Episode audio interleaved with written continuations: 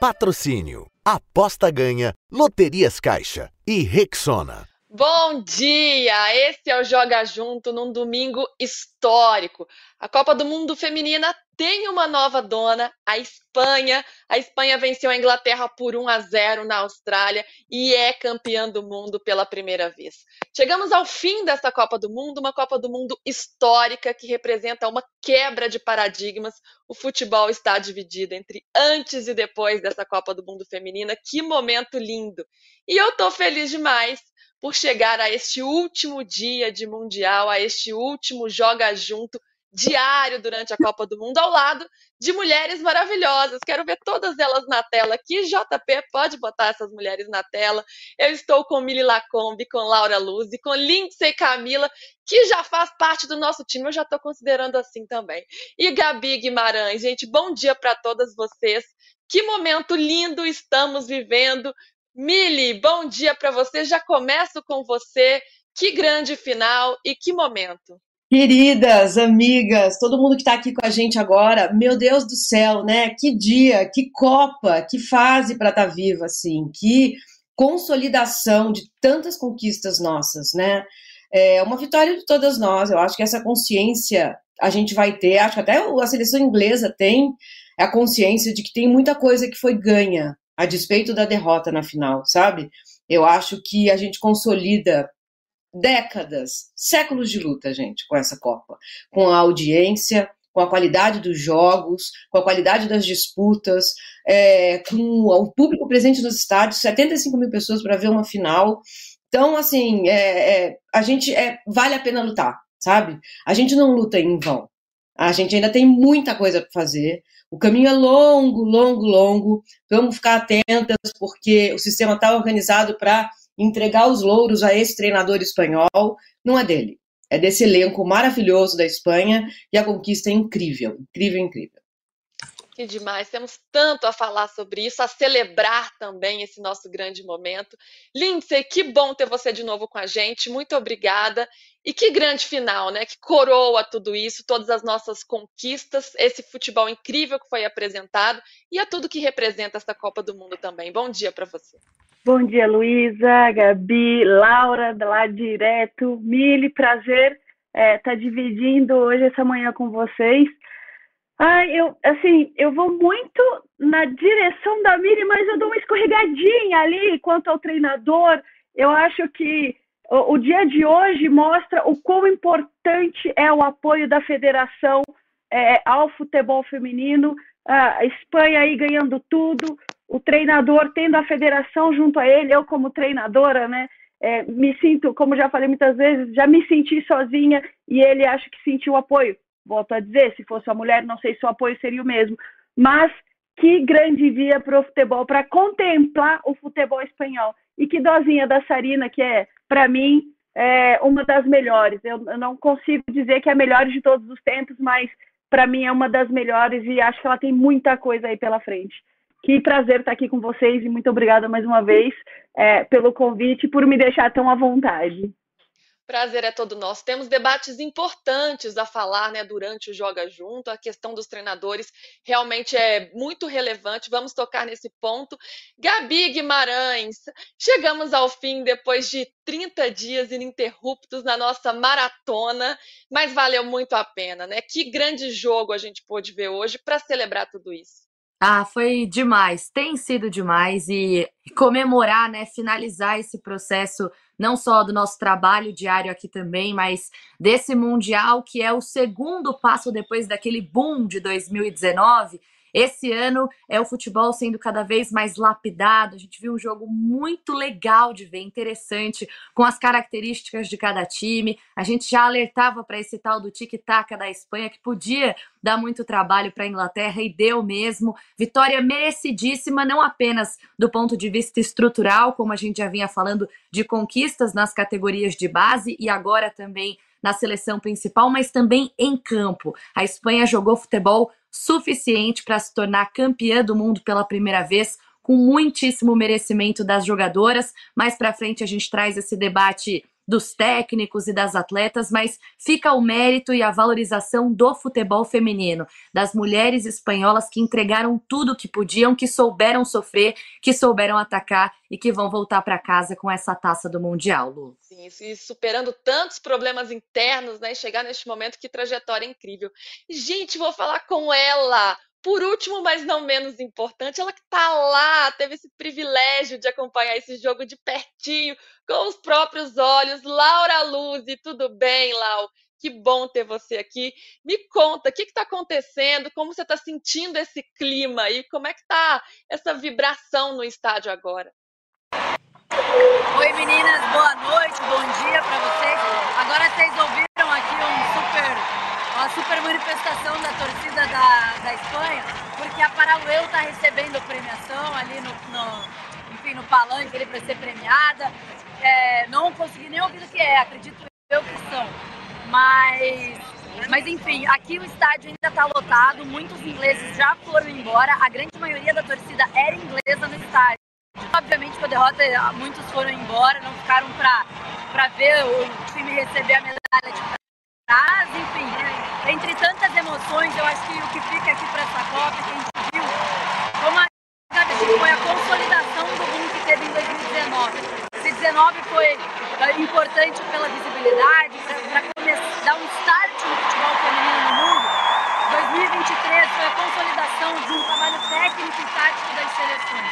A gente viu seleções pequenas jogando muito bem. A gente viu seleções grandes brigando forte.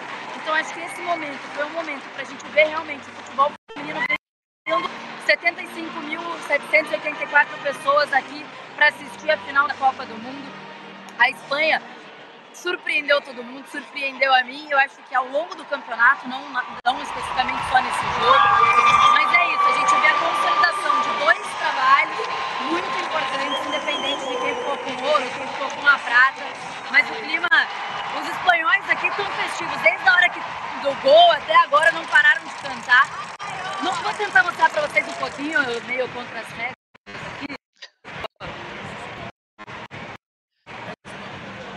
Espero que vocês tenham visto, meninas. Depois teremos punidas, mas que, que legal acompanhar isso tudo, viu, viu, viu, Lau? Que lindo ver isso. A Paralelo que foi eleita a melhor jogadora jovem, né? Revelação dessa Copa do Mundo, por isso ela está recebendo o prêmio. E agora, daqui a pouco, né, a taça vai ser levantada, não é isso, Lau? Porque a Jill Ellis que é a bicampeã mundial com os Estados Unidos, ela trouxe o troféu, então é muito bonito ver essa passagem de bastão também. Alguém que fez história, agora levando o troféu para que a seleção espanhola, campeã do mundo, faça a sua comemoração, faça a sua celebração, que é muito merecida.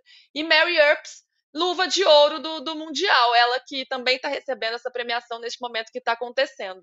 Não é, lá? Por aí agora, daqui a pouco vai ter. Vão erguer a taça, estamos nesse momento aí, né, das, das, premiações e daqui a pouco, aí sim, aquela chuva de papéis e erguendo a taça.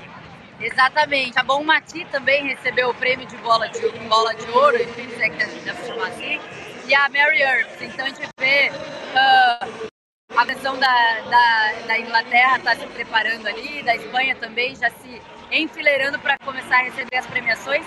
E agora estão os árbitros entrando, vão começar a receber também o prêmio, obviamente, aqui da, da final. Legal, Bomati eleita melhor jogadora da Copa, hein? Essa também é uma boa discussão que a gente vai ter aqui no Joga Junto. Hoje vamos até 10 da noite, eu tenho um pouco de dó de mim lá com Belince Camila, Gabi Guimarães e Laura Luzi, mas ficaremos aqui eternamente, estaremos presas nesse quadradinho. Mili, é muito importante a gente celebrar as nossas conquistas, né, acima de tudo, e que, o que tudo isso representa e o nosso futuro. Mas quero falar também sobre esse, esse jogo. Foi uma grande final entre Espanha e Inglaterra, né? Você gostou do que você viu? Você achou justa a vitória espanhola? Pois é, é, é, o futebol, ele, ele não tem muito a ver com justiça, né? Com merecimento. Não é, não é sempre assim que as coisas acontecem, muito pelo contrário, né? Eu acho que a seleção inglesa estava muito nervosa. O jogo ficou equilibrado até a, a Espanha marcar o gol dela, né? Depois a Espanha dominou muito também por responsabilidade do time inglês. É, no final, então, o segundo tempo, assim, a Espanha abusou da cera, né? Qualquer coisa caía e ficava um tempão no chão. Mas as inglesas, elas não estavam acertando um passe médio. Ela, a perna pesou. É, emoção, é, a emoção cansa também. Não é só a correria que cansa. Cansa você está muito nervosa. O corpo não responde. Você não consegue mais dar um tiro. Você não consegue fazer um cruzamento. E podia ter ali 35 minutos de acréscimo. As inglesas não iam conseguir. Elas estavam muito nervosas, né? Então, assim, é, se a gente for colocar na chave da justiça, talvez, porque a Espanha foi o time menos nervoso, foi o time que conseguiu tocar mais a bola, poderia ter ganho de 2 a 0, teve um pênalti bem marcado a seu favor, né? Mas é que um jogo, ele raramente acontece no 90, 100, 120 minutos é, em que a gente vê que ele está acontecendo. Tem muita coisa que, que, houve antes, né? Então eu concordo totalmente com a Lindsay, assim, é um trabalho da federação de apoio, de levar aquilo com muita seriedade, que a gente está vendo a Espanha fazer há muito tempo. E a Inglaterra também. Essas, esses dois times não chegaram ao acaso na final, né? São as ligas mais fortes do mundo, tem um trabalho na base feito, assim, campeã, a Espanha campeã sub-20, campeã sub-17, a Inglaterra campeã da Eurocopa. Então, é, é nesse, nesse sentido, tem justiça. No jogo em si, talvez não, mas nesse sentido mais amplo, muito justo, muito justo. Agora, eu vou, eu quando eu falei no começo assim, vão, o sistema está organizado para colocar o Vilda como herói, não sei se vocês viram ontem, o Marca e o AS, que são os dois maiores jornais da Espanha, os periódicos de esporte da Espanha, deram ele na capa. Era ele que estava na capa. E ele, quando ele vai falar, ele fala no masculino. Queremos ser os melhores do mundo. Então, assim, tem alguma coisa acontecendo ali. Primeiro, é um cara que tá meio sem noção, né? Os melhores, não, meu amigo, as melhores. As melhores, né? É, linguagem é lugar de luta. É importante. Agora, a gente vai ficar sabendo o que é que está acontecendo ali. O que eu diria é o seguinte: escutem elas. Vamos ouvir o que elas vão falar a respeito do que está acontecendo ali. Porque o sistema está organizado para escutar ele. É, é nele que o sistema vai. É para ele a capa, ele é amigo do presidente da confederação, ele foi mantido lá, como a Lindsay falou, seria mantida uma mulher? A gente tem sérias dúvidas, né? A gente arrisca dizer que não. Mas o que acontece com esse time da Espanha escapa de Vilda escapa do que ele é, do que ele representa, dele não deixar as mulheres trancarem a porta dos quartos, né? Porque era essa uma das reclamações delas, né? Dele não ter um, um sistema de nutrição organizado, que era essa outra das reclamações dela, dele não fazer análise tática das adversárias, que era essa outra das reclamações delas. Então a gente vai saber agora quem é esse cara e o que, que é que havia contra ele. Mas o que eu digo é assim: escutem elas. Agora, para responder mais diretamente a sua pergunta, acho justo que essas duas seleções tenham chegado à final, e justo sim. Por tudo isso que a Lindsay falou no começo, a gente olha a fotografia, a, o filme e não a fotografia, o trabalho na Espanha está sendo feito há muito tempo, com muita seriedade. Ô Lu, deixa eu fazer Diga. só um comentário em cima disso que a Meli trouxe. Não sei o quanto, pelo fato de a gente estar tá entrando aqui ao vivo durante a premiação, o quanto vocês conseguiram ouvir dos personagens dessa conquista da Espanha logo depois na saída de campo, mas eu fiquei com o fone ligado para conseguir trazer ao mesmo tempo aqui, ouvindo a transmissão. E o Vilda disse o seguinte: ele falou em alegria, falou em orgulho, disse que é um time que soube jogar e também que soube sofrer. E me chamou a atenção que ele disse o seguinte: vou comemorar agora com a minha família e com os que me querem bem. E a Olga, a autora do gol, disse que foi um jogo inteligente, se emocionou, falou sobre a, a dedicação do seu gol, né, para a mãe de uma amiga que faleceu recentemente, por isso ela dedicou o gol e levanta a camisa. E me chama a atenção isso, né? Nenhum dos dois, claro que é um momento festivo e de celebrar essa conquista de Copa do Mundo, mas nenhum dos dois cita essa relação, né? Nem a Olga fala nós, jogadoras, nos fechamos entre nós para conquistar esse título, e nem o Vilda dá o mérito somente para ele ou somente para jogadoras. Os dois ficam um pouco no meio do caminho, mas essa aspas do treinador, vou comemorar com a minha família e com os que me querem bem, me chama muita atenção, porque ele não fala vou celebrar com as jogadoras, o que nós fizemos foi, foi incrível. Então, essa desconexão entre a comissão técnica e as atletas fica clara mais uma vez. É claro que eu concordo tanto com a Mili quanto com a Lindsay que a gente vai ter de ouvir essas personagens e o próprio treinador depois com um pouco mais de calma, mas num primeiro momento, logo na saída de campo, continua um tanto quanto nebuloso esse cenário, né? A gente tem aí uma aspa do, do, do Vilda, Gabi, que ele diz o seguinte: Difícil descrever, uma alegria enorme e um orgulho desse time. Uma nova Espanha, um time que também sabe sofrer e agora é campeão do mundo. Quero ver todo mundo na rua. Foi o que ele falou também, acrescentando, né, adicionando a sua, a sua fala super relevante sobre essa desconexão. E a gente pode, pode perceber isso também no gol da Carmona. Depois Laura pode falar mais pra gente que viu ali de perto como é que foi a cena, mas na transmissão e também nas fotos que surgiram também nas redes sociais, a gente viu as jogadoras comemorando sozinhas, especialmente ali o banco de reservas, né, um bolinho se fez e o Vilda de um outro lado. Então essa separação me parece cada vez mais clara por esses indícios que a gente tem, embora eles ainda não tenham falado sobre este assunto diretamente, o que a gente espera que aconteça, especialmente agora com o título. Ô Lindsay, eu acho interessante te ouvir sobre isso, é, neste momento em que a, a, Federação Espanhola ela dá esse apoio para o Vilda e mantém o Vilda no, no, cargo, a despeito de todas as reivindicações das jogadoras, alegando questões, inclusive, de saúde mental, questões sérias. Né? 15 jogadoras enviaram um e-mail para a federação pedindo a própria desconvocação em função disso. Manteve, o resultado deu certo. Como é que você vê esse trabalho do Vilda? O quanto ele é responsável por esse título da, da Espanha? É por ele ou é apesar dele, vamos dizer assim? Eu diria com ele. É, nem por ele e nem apesar dele. É, eu vou entrar em dois pontos da, da cobrança das atletas e eu vou falar mais como treinador e não como atleta. Vou trazer a França mais uma vez para essa conversa. A França fez o que fez, as meninas reclamaram. Quem que eles trouxeram quando saiu a corrida? Um homem. É, a França chega, fez um, um jogo para mim, muito mal contra a Jamaica, fez um primeiro tempo excelente contra o Brasil.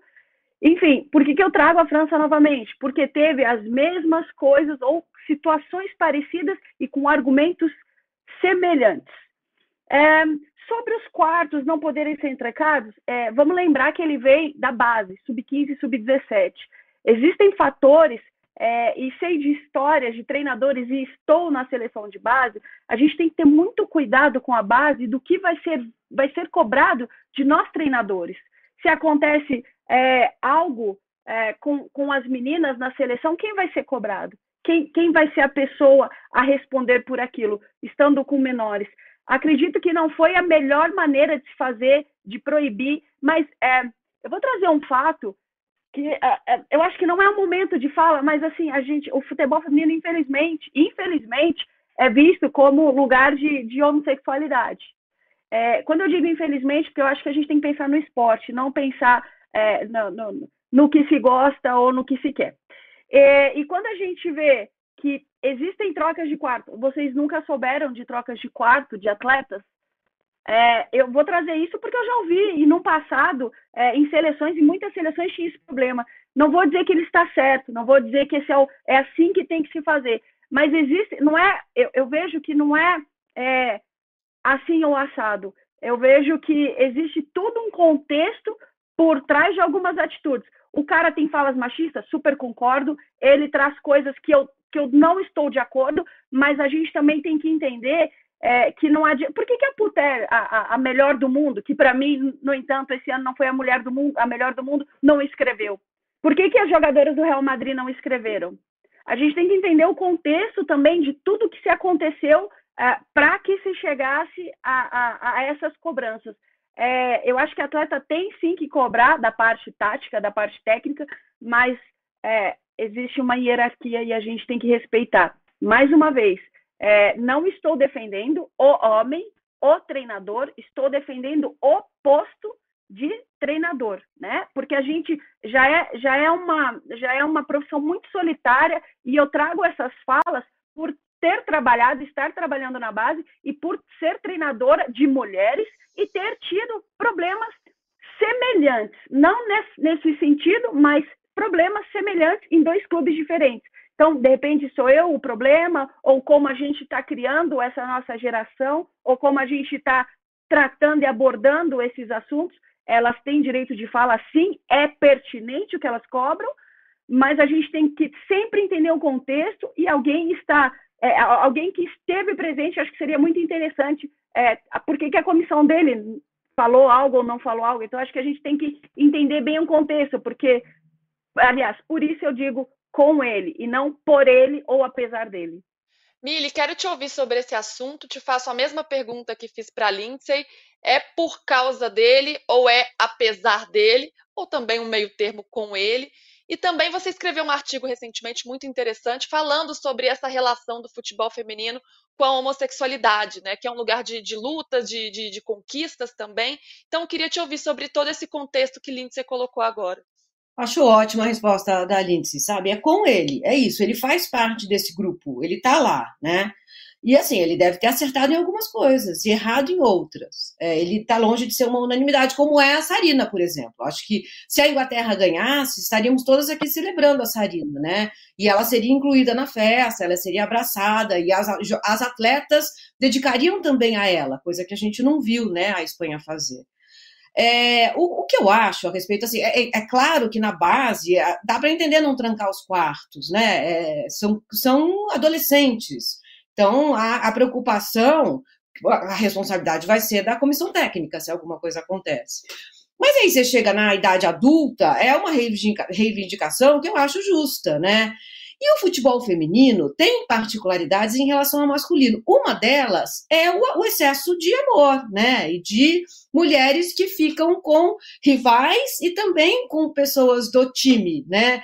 Então, às vezes, as namoradas vão querer dormir juntas, eventualmente, elas estão ali no mesmo time, elas vão querer dormir juntas.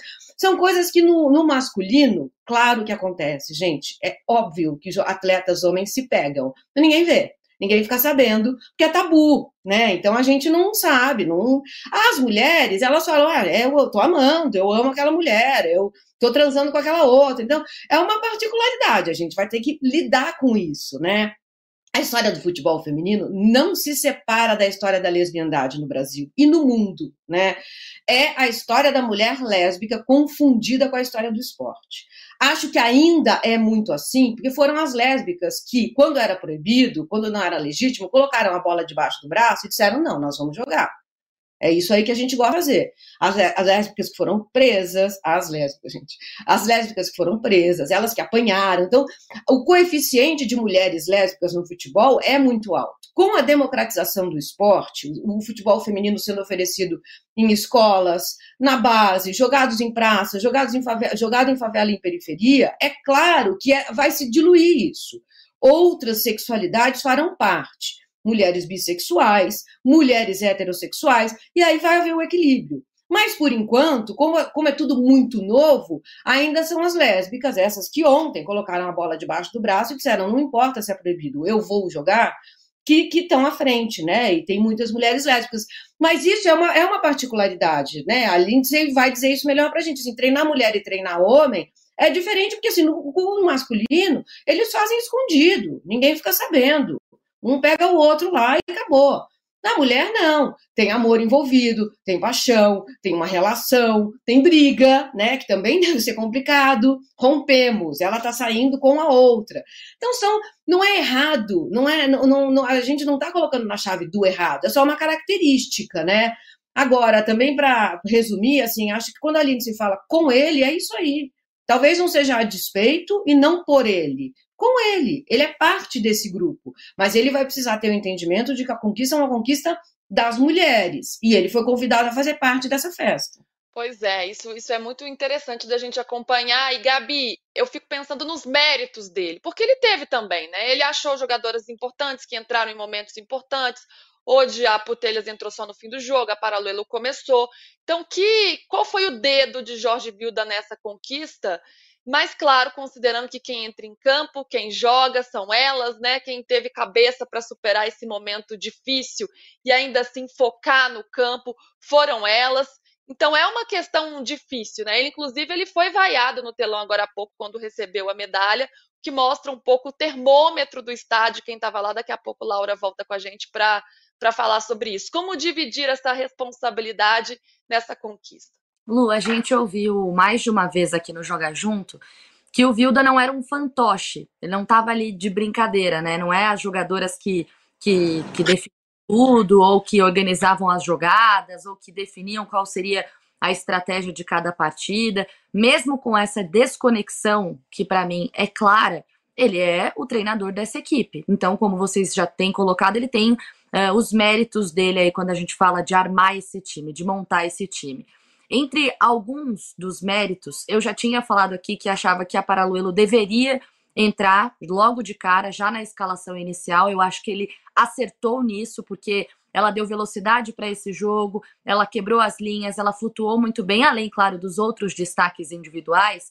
Mas eu acho que ela teve essa função de impedir a saída de bola da Inglaterra juntamente com outras jogadoras. Então, toda hora você via a Hermoso colada na Walsh, você via a Redondo colada na Greenwood, impedindo a saída dessas jogadoras, e a Paraluelo, essa atleta também que fazia isso o tempo inteiro, dificultando a saída de bola inglesa. Então, entre alguns dos méritos do, méritos do treinador e somado à qualidade dessas jogadoras, para mim tá nisso também, de impedir a Inglaterra de sair jogando e acabar forçando bolas longas, principalmente no primeiro tempo, que não deram certo. Então, é um treinador que uh, conseguiu entender qual seria a proposta desse jogo. Na única coletiva, né, na coletiva pré-final, a última que a gente ouviu, ele falou: não é momento de fazer mudanças. Ou seja, não é porque a Inglaterra tem uma característica de gostar da bola como nós temos, né, como a Espanha tem, dessa coisa do tic-tac, que agora vai ser o momento de mudar, de ficar mais recuado.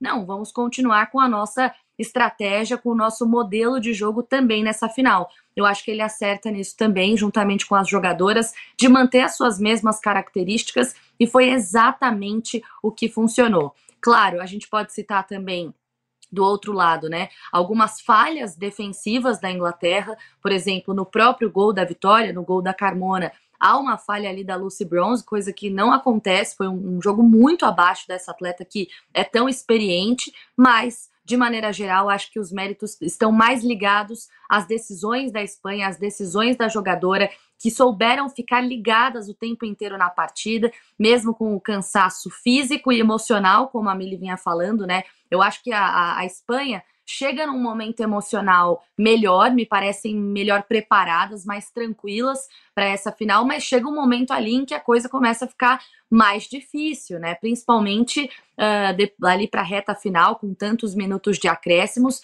mas elas estavam melhores desse ponto de vista psicológico, principalmente isso ficou evidente para mim depois de perder o pênalti, né? E poder deixar esse resultado mais, mais certeiro, né? Ficarem mais garantidas no jogo, mesmo assim elas continuam jogando da mesma maneira, sem sentir, sem culpar uma outra, sem ficar numa cobrança ali, entrar para um desespero, não. Elas tinham o resultado a favor e queriam mais. E em muitas oportunidades poderiam ter ampliado esse placar e ficaram com a vitória com muito, muito mérito, Lu. É, teve até um pênalti, né, que poderia ter sido convertido, mas 1 a 0 foi suficiente para ser campeão, para ser campeãs, na verdade. Vamos usar a linguagem também, porque lugar, linguagem é lugar de luta, como disse a Mili. Quero saber da Lau. Lau, já voltou? Por onde você anda, Laura Luz, nesse estádio lindo, olímpico de Sydney? Você está na zona mista, na sala de imprensa? Estou tentando identificar aqui. Não, agora estou na sala de imprensa, que porque nem podia estar onde eu estava antes. Entrei para conseguir acompanhar a premiação também.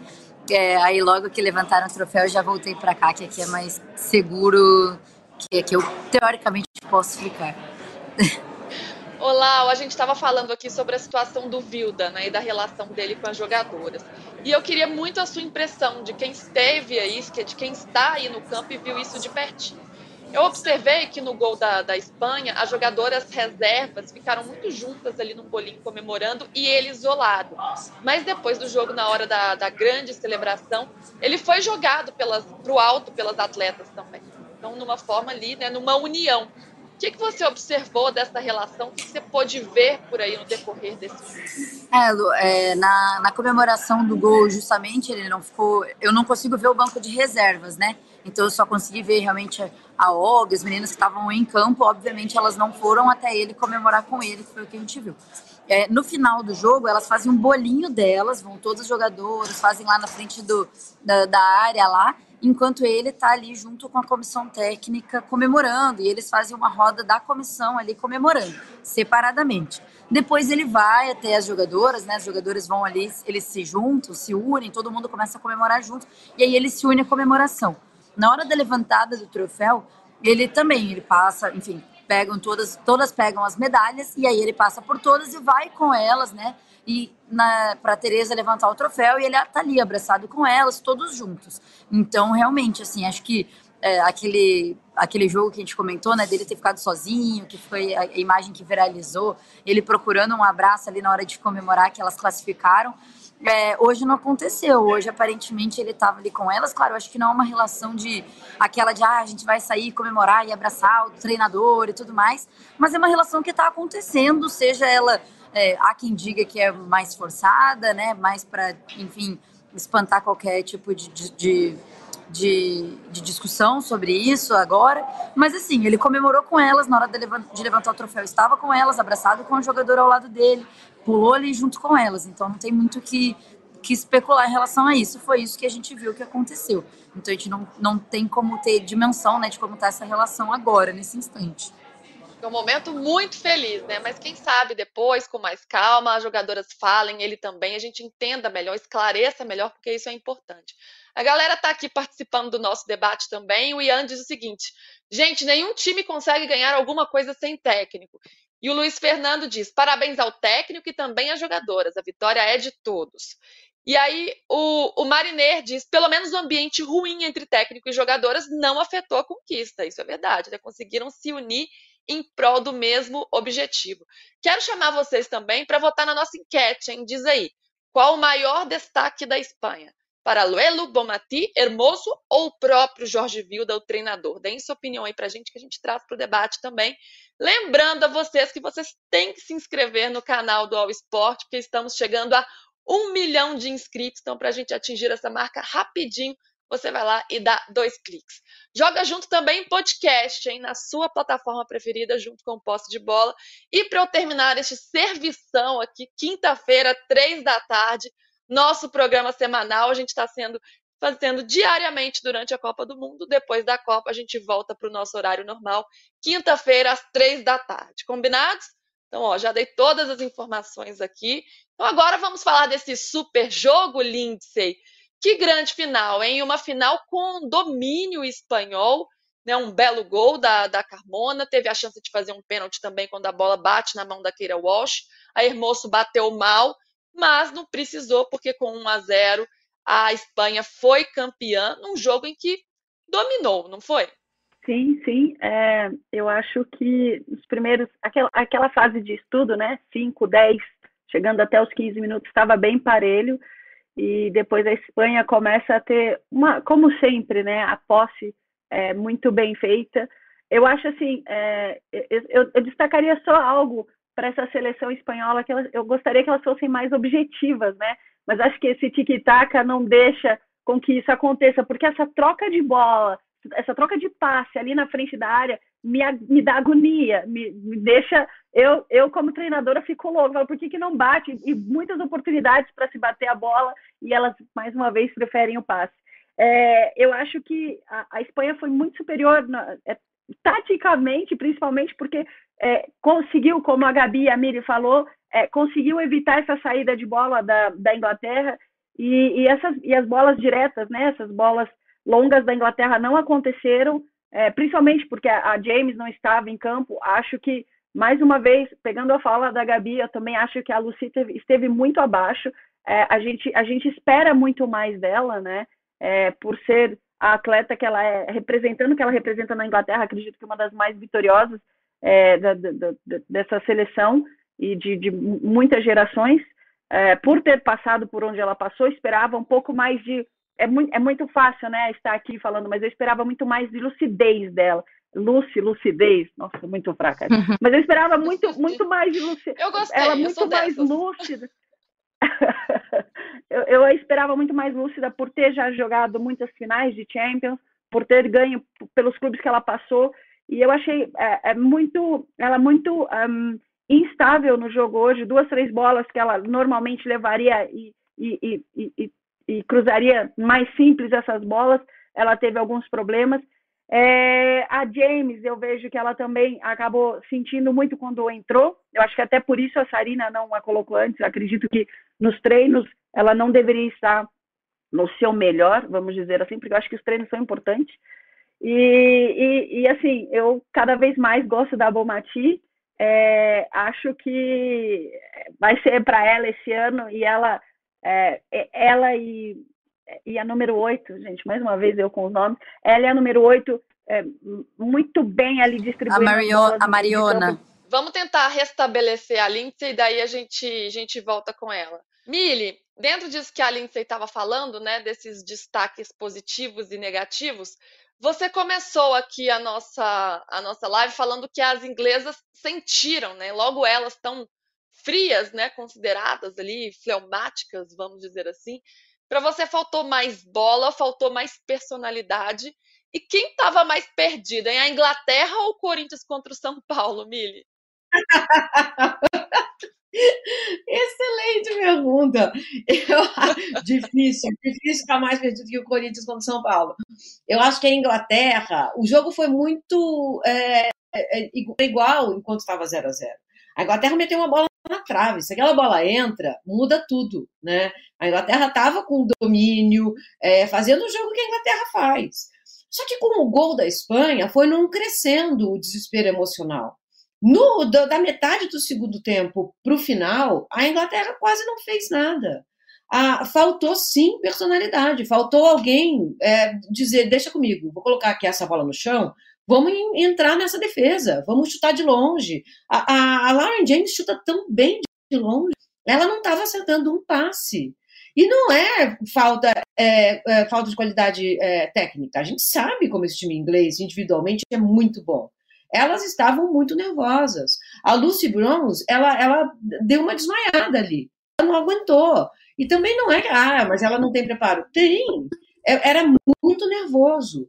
13 minutos, é, elas, no, no, nesse período dos acréscimos, a Inglaterra não fez nada.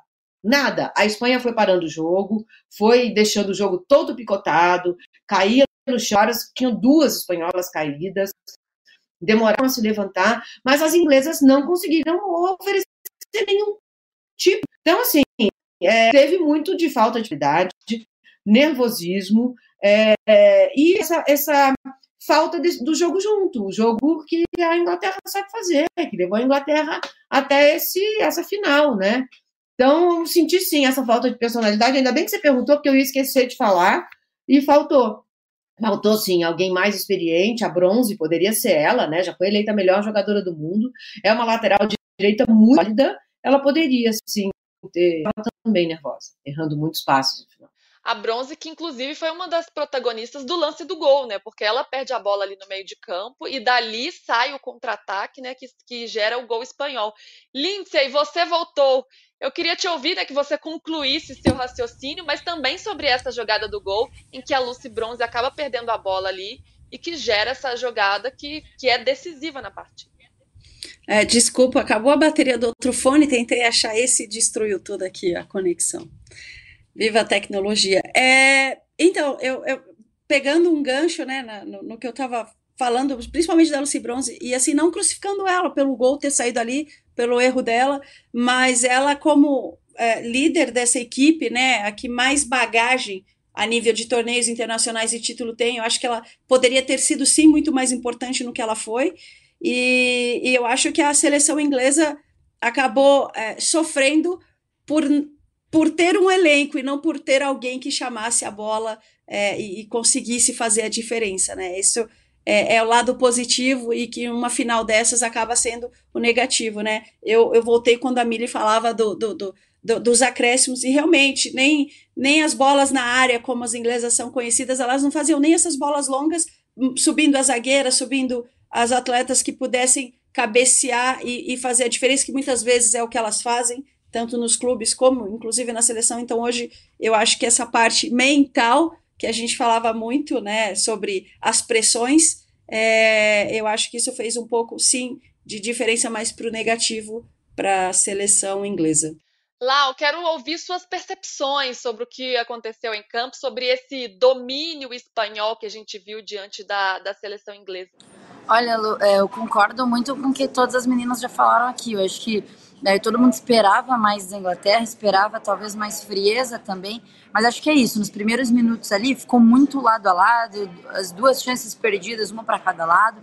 E aí, quando a Espanha faz o gol, é, eu esperava uma Inglaterra como foi no último jogo, que conseguisse contra, contra a Austrália, né, conseguisse manter a calma e construísse um resultado.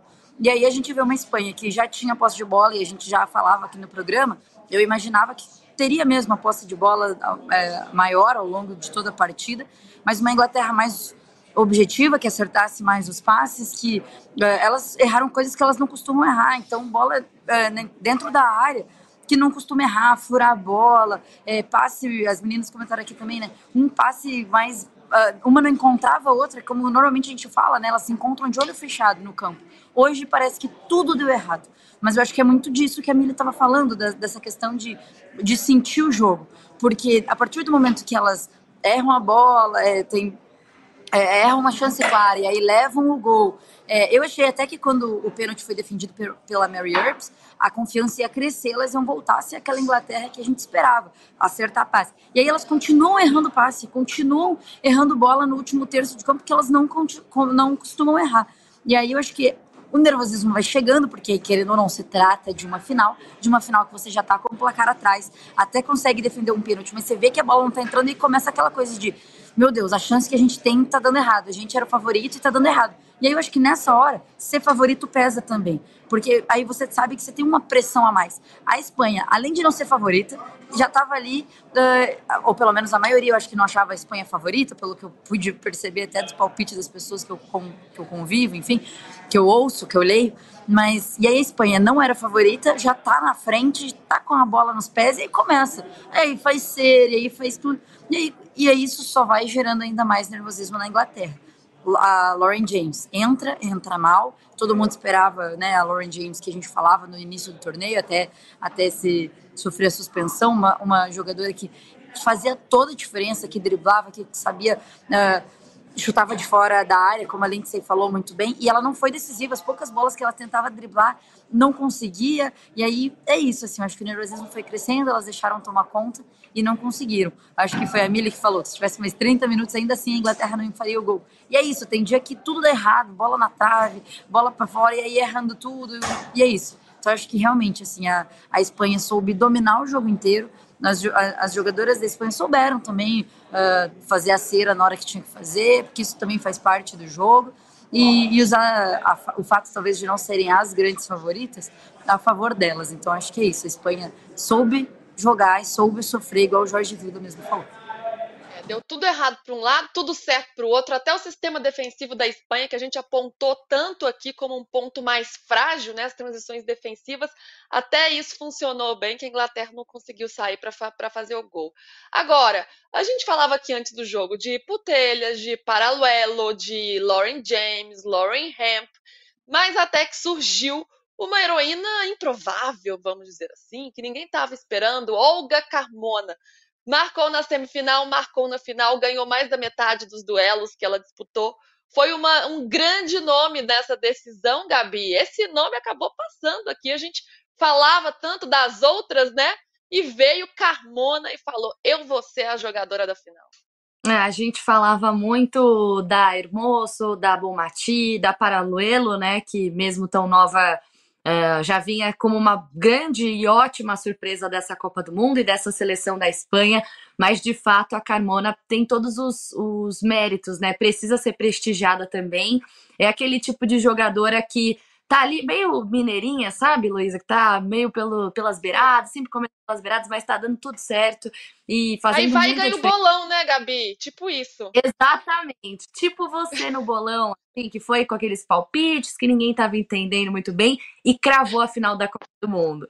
Agora. E a, a Carmona... campeã, tá? Mas eu vou deixar para falar isso depois, ok? Não, vamos, vamos hora minha conexão vai cair, vai dar tudo errado, porque o meu papel no, no palpitão é tenebroso.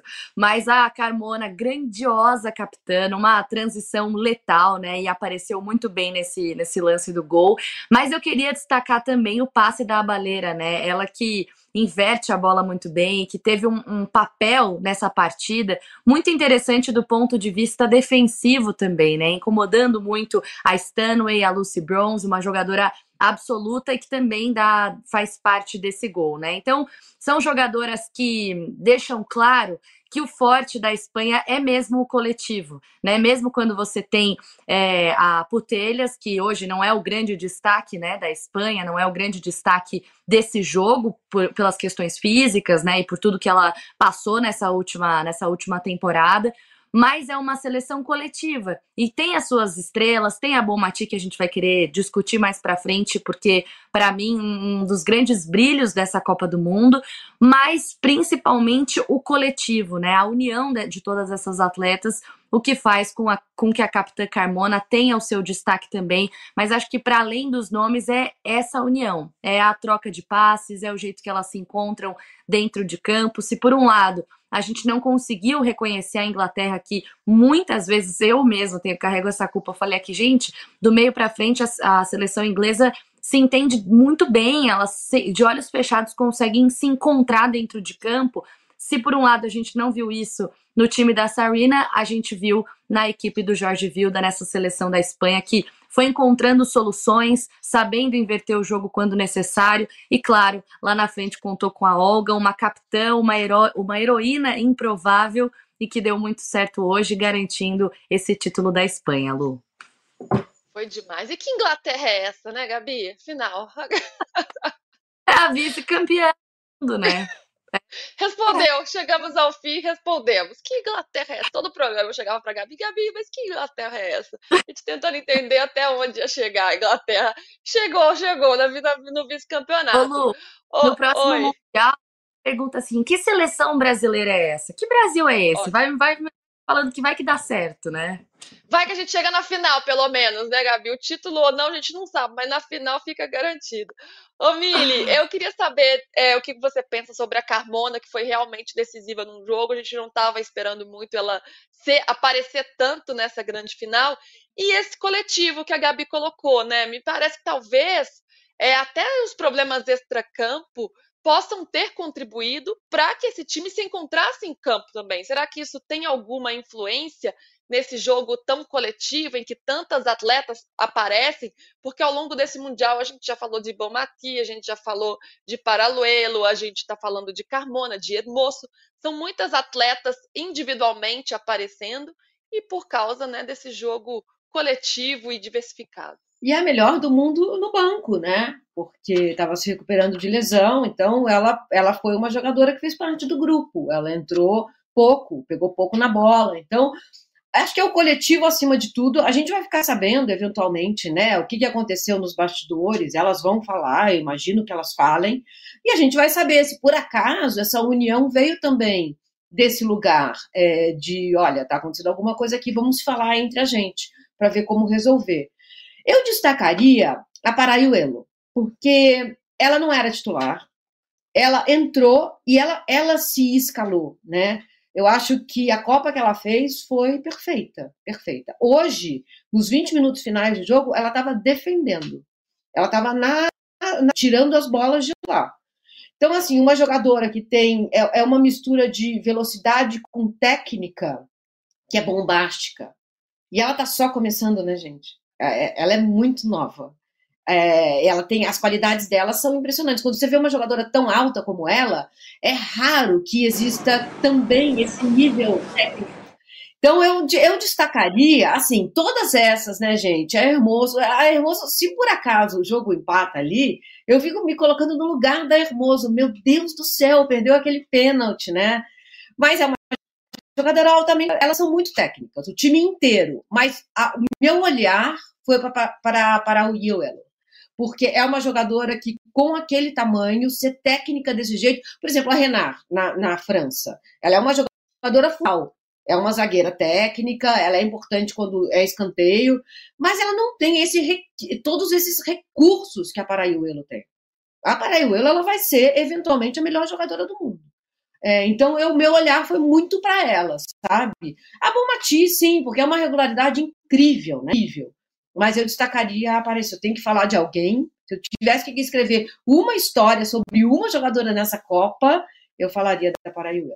Paraluelo, que hoje foi titular atendendo a pedidos, né? Essa jogadora que é um fenômeno, já falamos muito sobre ela aqui, 19 anos, e ela só joga futebol de forma assim, é, efetiva, dedicada exclusivamente ao futebol há um ano, porque ela era atleta de atletismo. Então, olha que loucura, olha o quanto ela já conquistou, campeã mundial sub-17, campeã mundial sub-20.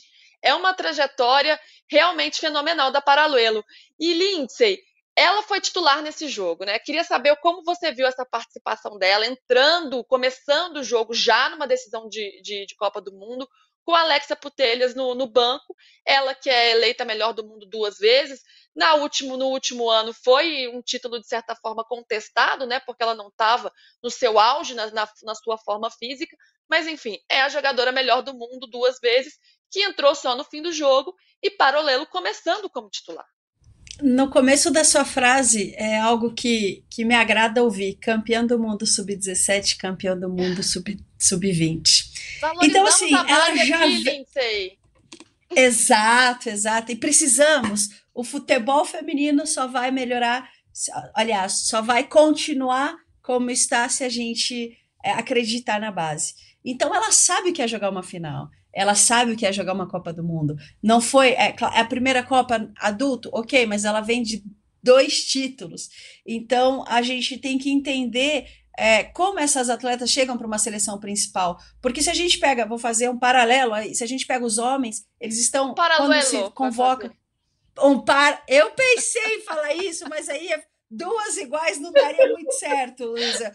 Uh, eu ia ficar Você levantou, Luísa, levantou. Não Você resisti. cruzou a bola para a Luísa cabecear. Não resisti. Boa, boa. Então, é, se a gente vê o masculino, vemos homens, é, atletas profissionais que já se destacam na Europa, já se destacam em outros países, é, quando chega a uma seleção principal, quando vai para uma Copa do Mundo.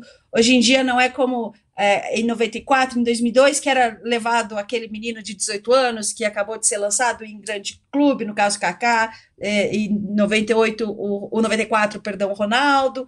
Então, assim, a gente vê que é, é esses atletas homens, quando chegam para seleções principais, já vêm também de conhecimento de base, de mundiais, e, e o feminino não. O feminino, se a gente pegar o Brasil, agora, de repente, nessa última seleção um pouco mais, mas meninas que não estiveram em jogos internacionais. Então, quando a Parauelo chega para jogar, é, faz o gol nas quartas, não é titular na CM e chega para ser titular na final, então foi preparada para esse momento. E a gente percebe que ela não sentiu.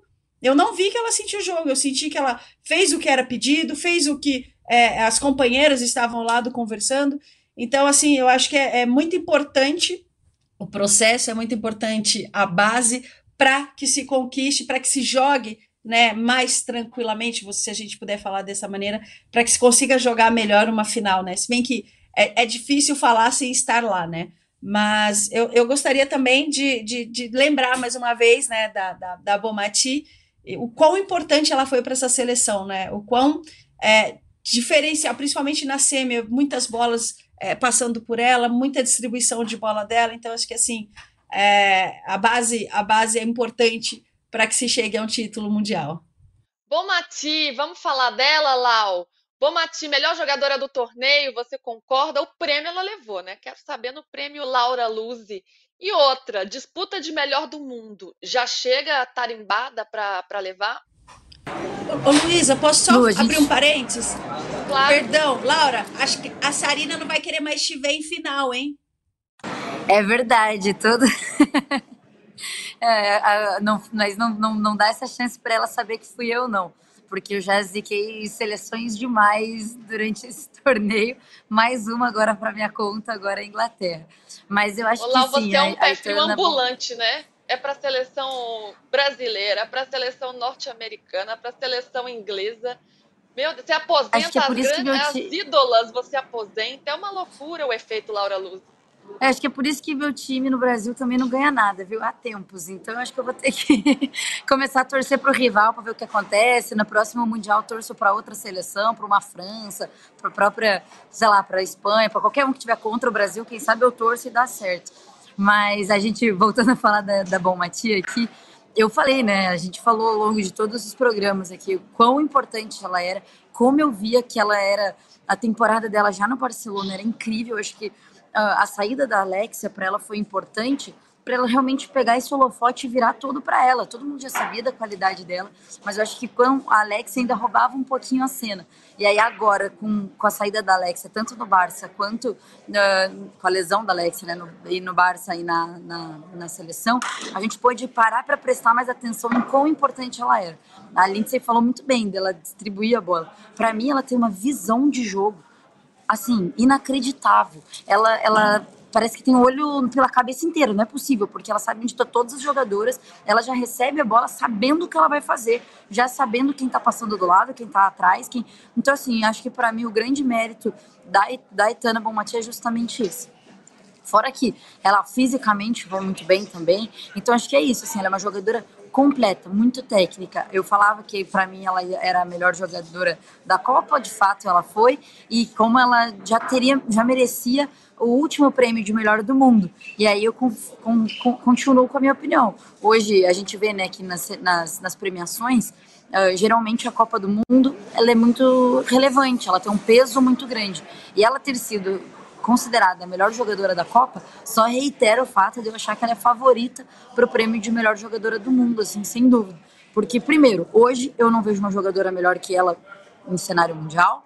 E segundo, porque aí é isso, ela já ela foi a melhor jogadora do maior torneio de futebol feminino do mundo e ainda da seleção que foi campeã, né? Normalmente, inclusive, o melhor jogadora da seleção campeã. Então, ela foi uh, não a responsável, mas uma das responsáveis pelo prêmio da Espanha, levou o prêmio e deve levar de melhor do mundo também, sai muito à frente. Só se acontecer alguma coisa que a gente não pode imaginar durante a temporada. Mas acho muito difícil. Eu acho que ela leva sim o prêmio, porque o que ela fez no Barça e na seleção espanhola é, é incontestável. E só mais uma para nossa coletâneas, eu acho que a Lucy Bronze já pode mudar de nome para Lucy Prata, então, né? Hoje estamos inspiradas. A Mili gostou dessa. O meu humor é esse aí, gente. Tô adorando. São as tias do pavê, as tias do pavê, cada uma melhor aqui. Ô Gavi, Bomati, melhor do mundo, já tá nessa vibe. E também vou fazer uma menção rosa nesse jogo, a Téria Beleira, que quem pensou que ia ver Keira Walsh, ela Tune brilhando, não, ela chegou, arrebentou, venceu todos os duelos, 93% de acerto nos passes, quase 100%. Não jogou muito nesta final, mas talvez já temos aí uma melhor do mundo com Bomati, é por aí, você concorda com a Laura? Ah, eu acho que sim. Eu acho que sim. Acho que não apenas nessa Copa do Mundo, mas antes mesmo do Mundial, ela já dava indícios disso, né? E na partida de hoje, eu acho que além do que as meninas já, já trouxeram, de distribuição de bola e tudo mais, eu percebi que ela flutua muito né, no meio-campo. E isso, em muitos momentos, confundia uh, a marcação da Inglaterra. Né? Então, ela conseguia encontrar espaços onde parecia não ter, justamente por flutuar muito bem, por conseguir uh, aparecer quase que em todas as, em todas as áreas do meio-campo, se é que a gente pode colocar assim. Então, flutuando muito bem, confundindo é, a marcação, uma jogadora decisiva que corre o tempo inteiro e que merece todo esse destaque individual. Agora você falou da albeleira, a gente tá, tá engatinhando aqui no espanhol, mas nós vamos chegar lá, né? Paraluelo, é, tem gente que fala Jorge Vilda, então a gente vai Jorge tentando... Vilda! Você gostou da minha mãozinha ontem, né? Jorge Vilda! né? A mãozinha italiana, a gente vai, vai juntando tudo, mas ela uma também merece uma grande mistura. Ela também merece essa, essa menção pela regularidade, por ter sido uh, decisiva não apenas na partida de hoje, mas em outros momentos também. Para mim, ela é uma peça-chave de sustentação uh, da Espanha, né? Então, em, muito, em muitos momentos a gente via ela tendo é, esse papel de segurar um pouco mais o jogo quando necessário. E, na minha opinião, a gente vai fazer mais para frente aquele sobe e desce de jogadoras, né? Não sei se no programa de hoje, porque tem muita coisa para discutir, mas ela sai maior. Se tem uma coisa que, que pode é, ser uma virada de chave também dentro da, da sua carreira, é não apenas essa partida, mas todo esse Mundial, todos os méritos para ela. E é isso. A gente pode passar aqui mais uns muitos minutos, trazendo cada hora um nome para discutir, porque foram muitos destaques individuais, mas volto a dizer, para mim é, é, o coletivo, é o grupo. O grupo da Espanha levou até essa conquista do Mundial, Lu. Muito bom, vamos ver o que a galera está comentando aqui. É, o futebol feminino e masculino mundial, ele juntou um monte de coisa aqui, diz que a Laura é a Mick Jagger brasileira, a Mick Jagger feminina. Ai, Laura, meu Deus, hein? E diz que a Bomati é a melhor do mundo também. O Leandro diz: adoro as análises da Mili. Acompanho desde a Copa de 2014, quando ela escrevia no blog da Mili. A gente também adora. E o Wilson Gabi sempre bem nos comentários. Todo mundo, muitos elogios aqui para todas nós. Bom, vamos ver na tela agora o que mostra, né, os números que mostram esse domínio espanhol sobre a Inglaterra. Vamos, vamos ver agora, ó, 47% de acerto no ataque e a Inglaterra 37% nessa vitória por 1 a 0 chutes 14 da Espanha e 7 da Inglaterra. Nos passes, 486 da Espanha, 360 da Inglaterra. A Espanha não teve nenhum impedimento, a Inglaterra teve 5. Faltas recebidas, 9 da Espanha, 15 da Inglaterra. Para a gente caminhar aqui para o nosso fim do nosso debate do Joga Junto de hoje, eu queria saber um pouco sobre o futuro da nossa seleção brasileira. E vou para a Lindsay. Lindsay, passado algum tempo, né, a gente teve um momento aí de reflexão, agora vai ser discutido o futuro da técnica Pia Sundhag, inclusive já foi noticiado que o presidente da CBF, o Edinaldo Rodrigues, vai se reunir com a Pia. Que balanço você faz da nossa seleção?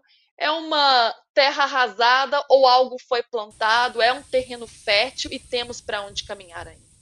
Ah, eu acho que, Luísa, nem tudo foi ruim, né? Claro que a gente passa por um momento de não se classificar. Acho que a última vez que a gente não se classificou faz muito tempo, mas eu vejo muitas evoluções. Eu vejo é uma geração que que está vindo aí. Eu gosto muito da Carolyn, eu gosto muito da Ari. Eu acho que a gente vai tirar bons proveitos dessas meninas. A Lauren, é, para mim, já é uma excelente é, zagueira a nível mundial. Eu me lembro até quando a gente comparou ela com a Renar, né? Eu, eu falei assim, eu cheguei, a, eu ousei, é, eu, eu falei que para mim ela era melhor, porque ela acho que ela, ela é muito mais completa e a Renar tem toda uma história, né? De Champions, de Lyon, mas eu acho a Lauren muito mais completa, mais veloz. Enfim, eu acho que tem muita coisa. Eu acho que taticamente a gente melhorou em alguns aspectos. Nossa defesa, é, por mais que a gente é, tenha sido eliminada mas a gente traz uma defesa um pouco mais constante. Ok, tivemos Tânia Maranhão, que era uma excelente zagueira, a gente não fala muito, mas para mim, da, na história, é, Tânia Maranhão é uma das melhores. Tivemos boas laterais. Não vou puxar o saco da chefe, da Jatobá e da Rosana, que está no, no Red Bull, mas duas excelentes laterais. Tínhamos uma defesa, Juliana Cabral, é, a gente tinha a Renata Costa, que jogou muitas vezes. Tínhamos excelentes zagueiras, mas a gente vem sim com com essa geração é, muito boa.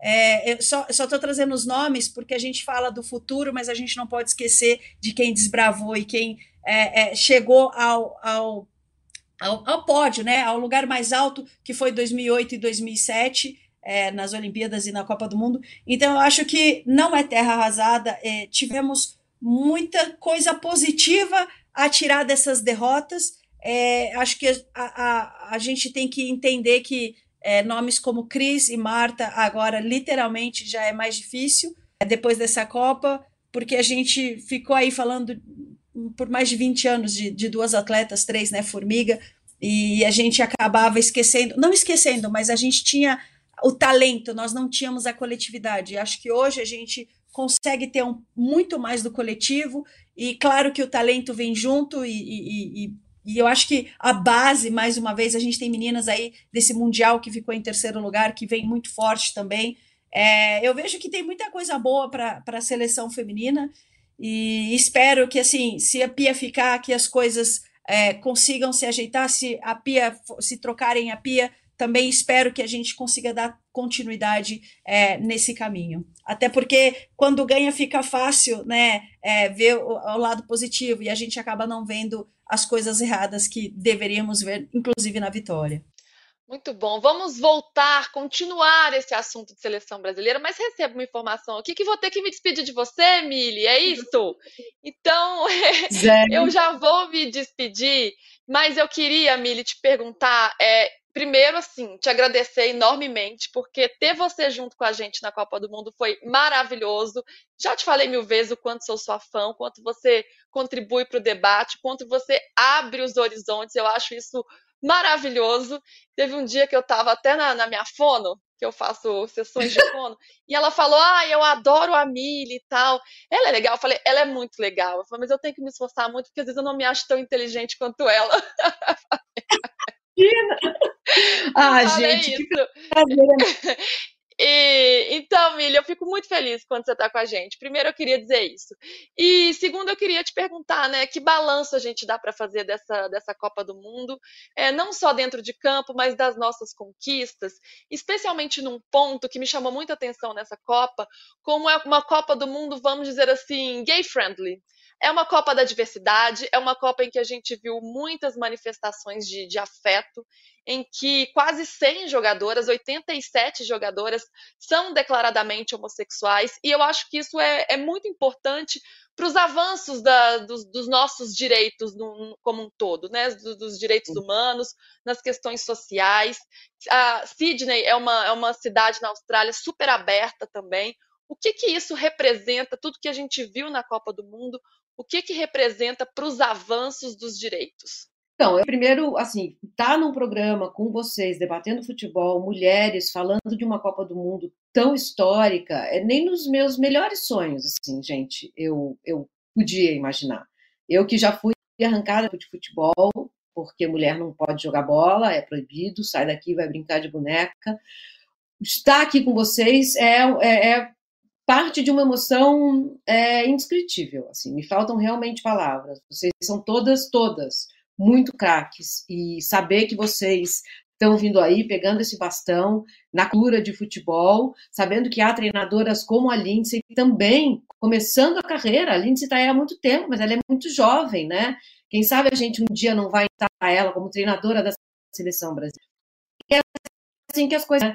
Então é muito é muito bacana é, essa sensação de estar aqui com vocês. Me chamem para o programa às quintas que eu venho também, tá? Quando vocês quiserem. Agora, as conquistas, né, dessa Copa. A sensação, primeiro, isso, isso que a Lindsay falou, reconhecer quem fez o trabalho lá atrás. A história do futebol feminino não se separa da história da lesbiandade. É justo que a Austrália seja um país tão gay-friendly e que isso venha esteja sendo trazido, trazido à tona. Há sim muitas mulheres lésbicas nesse meio. E elas se amam, e elas se beijam, e elas falam desse amor, e elas postam nas redes sociais. É, então é importante que a gente é, abrace, se aproprie disso. É uma característica. Como a gente vai lidar com isso, né? A gente ainda não sabe, é tudo muito novo. O masculino é escondido, é tabu, e no feminino não. Então é muito importante que a gente olhe para trás e fale: nossa, vamos reconhecer as mulheres que lutaram. E foram sim as lésbicas que colocaram essa bola debaixo do braço e disseram: a gente vai jogar, não me interessa se é proibido ou não. Com, com o, o, o desenvolvimento feminino, há mais mulheres de outras sexualidades jogando bola. E é isso que vai acontecer, e a gente vai diluir um pouco essa, essa lesbiandade, né? Mas o amor vai sempre prevalecer. É, a, a, vitória da Espanha é a vitória de todas nós, né? É a vitória do amor que está na luta. A gente não luta sem paixão, né? A gente não luta para ganhar. A gente luta porque a gente é a coisa certa a se fazer, porque a gente precisa mudar o mundo para que nossas filhas e nossas netas cresçam sabendo que elas podem, né? A minha geração lutou sem saber onde a gente ia chegar. Não havia Marta, né? Havia depois a Cici, também precisa ser reconhecida, né? A nossa primeira Marta chamou-se a melhor jogadora do mundo. É, sem, sem paralelo, não houve quem chegasse perto da Cici. Então a gente olha para trás e fala, tá, deu aqui. Agora as crianças, as meninas, as mulheres sabem onde elas podem chegar. É muita coisa, você dá horizonte, sabe? E, e essa luta é de todas, essa conquista é de todas nós. Não ganha só a Espanha, ganhamos todas nós. Ganha o Haiti, ganha a Zâmbia, ganha do Sul, ganha as Filipinas, ganha o Panamá, ganha a Marta Cox, que fez o primeiro gol dela no Panamá, sabe? Ganham os primeiros gols, ganham as primeiras conquistas, ganham os treinadores, as comissões técnicas compostas por mulheres. É isso, gente. É isso que. Ah, vamos fazer só com mulher? Não. Vai ter homem também, óbvio que vai ter homem também. É uma mistura, porque é o que a gente é, né? É essa mistura. E é dessa mistura de pontos de vista que a gente faz um mundo, uma sociedade e um futebol melhor. Então, é um orgulho imenso. Eu não, realmente, gente, não, eu não poderia sonhar com isso aqui. Só queria entrar no campo de terra lá perto da minha casa e jogar bola. Era tudo que eu queria fazer na vida. E deu aqui. Então, obrigada, obrigada por esse programa existir. E bora lá, que tem muita coisa boa vindo aí. E para o CBF, a gente precisa de um departamento de futebol, tá? A gente precisa de um departamento de futebol feminino, né? É isso, gente. Tô indo nessa, obrigada. Parabéns, vocês são foda, eu admiro todas vocês. Arrasem. Ai, Mili, foi lindo ter você aqui. Obrigada, viu? Mais uma vez, obrigada mesmo. Um grande beijo, tá só começando, é só o começo. Vamos daqui, ó, só voando. Beijo, Mili. Bom, a gente continua com essas três mulheres maravilhosas também. Eu falei que a gente fica até as 10 da noite. Lindsay Camila já está preparada para este momento, para eu me despedir dela à meia-noite. Ela já deu uma olhadinha no relógio. Mas só, só mais um pouquinho, tá, Lindsay? Hoje a gente te agarra por aqui. Lindsay, Lau e Gabi, a gente segue por aqui. A gente começou o assunto seleção brasileira, então quero tocar nesse ponto também com Laura e Gabi. Lau, é, passado esse tempo, né, a mesma coisa que eu falei com Lindsay, já deu para dar uma refletida, aquele, aquela, aquelas emoções tão afloradas logo depois da eliminação, acho que já deram uma acalmada, né, a gente já está mais tranquilo, um pouco, elaborando um pouco melhor tudo o que aconteceu. O que, que a gente pode pensar para o futuro a partir de agora? É a mesma pergunta: é uma terra arrasada ou tem um terreno fértil com algo que foi plantado e a gente parte de um ponto legal daqui para frente.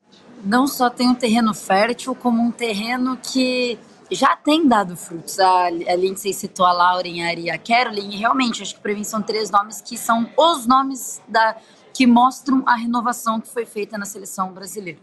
É, a gente, a, a Pia entra na seleção falando que ela precisa fazer a renovação e uh, uma das primeiras características que ela quer organizar é o sistema ofens é, defensivo, perdão. E realmente é o que ela faz. Um sistema defensivo que levava gol à beça começa a não levar mais gols. E aí ela tem que desenvolver um ataque. E aí ela tenta, desenvolve um meio de campo, desenvolve um ataque. Fazer a renovação, ela tem feito. A Lauren, a própria Tarciane, que é uma zagueira que algumas vezes jogou na seleção principal também, está chegando para talvez também tomar esse lugar e a gente ter ali, a gente vê a renovação sendo feita. Existem algumas peças, que ainda precisam ser repostas, a lateral esquerda, que ainda aparentemente não tem um nome grande surgindo que a gente já olha e fala, é, é tem, tem uma reposição já para Tamires. Ainda não tem, tem coisas que precisam ser ajustadas, mas elas estão acontecendo, a renovação está acontecendo, coisas que a Pia se propôs a fazer foram realizadas. Então a gente fala aqui de tantas coisas erradas que aconteceram nessa Copa, ah, demorou para mexer, a gente fala que a Pia talvez tenha outras coisas a melhorar que não conseguiu, foi, foi extremamente pragmática, até é verdade. Mas tiveram sim coisas boas no, na, nesse processo dela. Mais do que isso, eu volto a reiterar. Eu acho que esse ciclo Pia, se é que ele se encerra, não sei se ele se encerra aqui ou se ele vai até a Olimpíada, como de fato é o contrato dela, mas ainda que se encerre, até aqui, o que a gente construiu, para mim, o de mais importante, tá?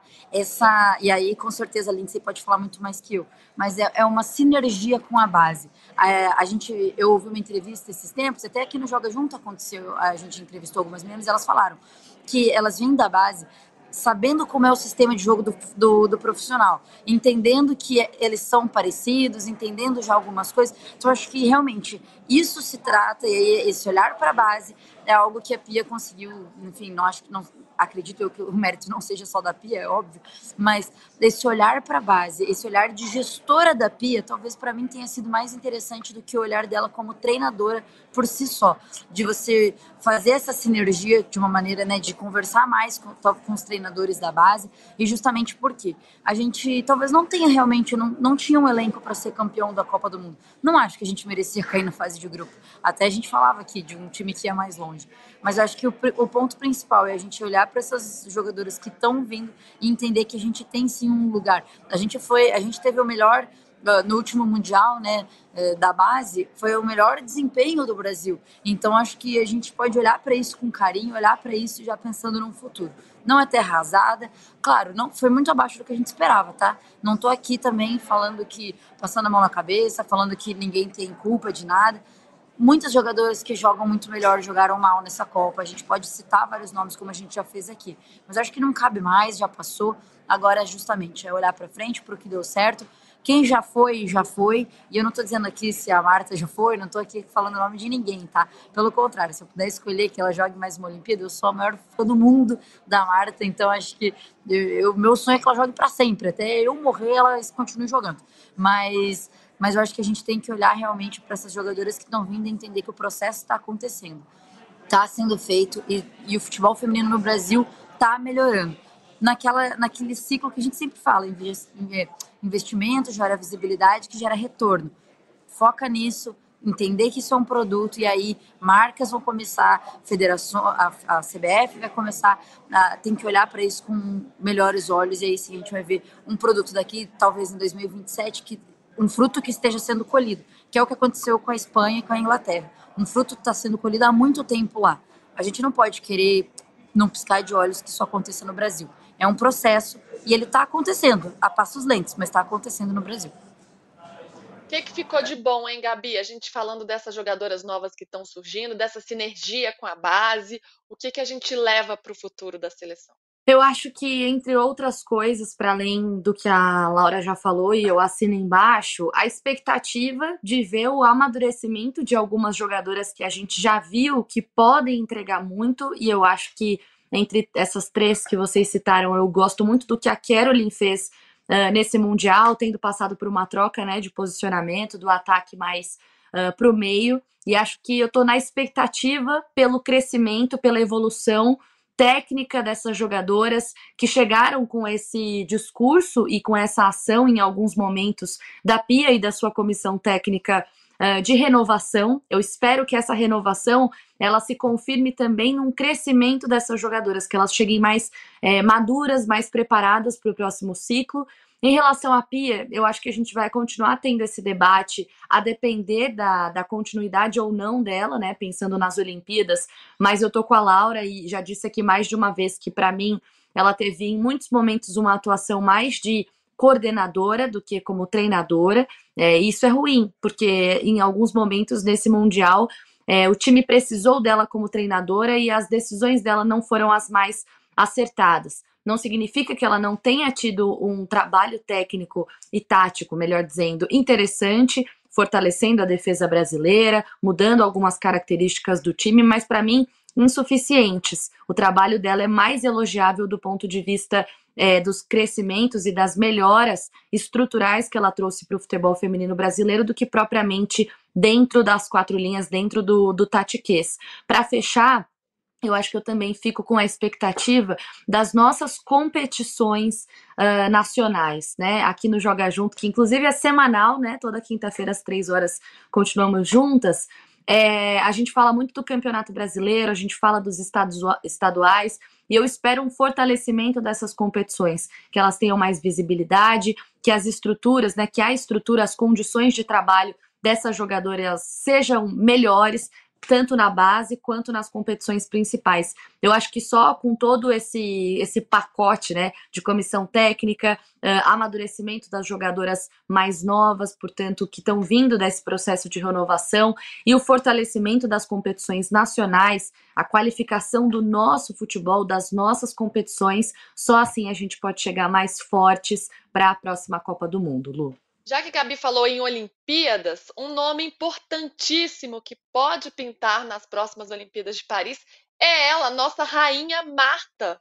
Marta, que chegou no fim da Copa do Mundo se despedindo, falou que era o fim da linha, que agora eram com as jogadoras mais novas, mas de repente podemos ter ali um, um chorinho a mais de Marta, uma saideira de Marta nos Jogos Olímpicos. Ela falou sobre isso, vamos ver?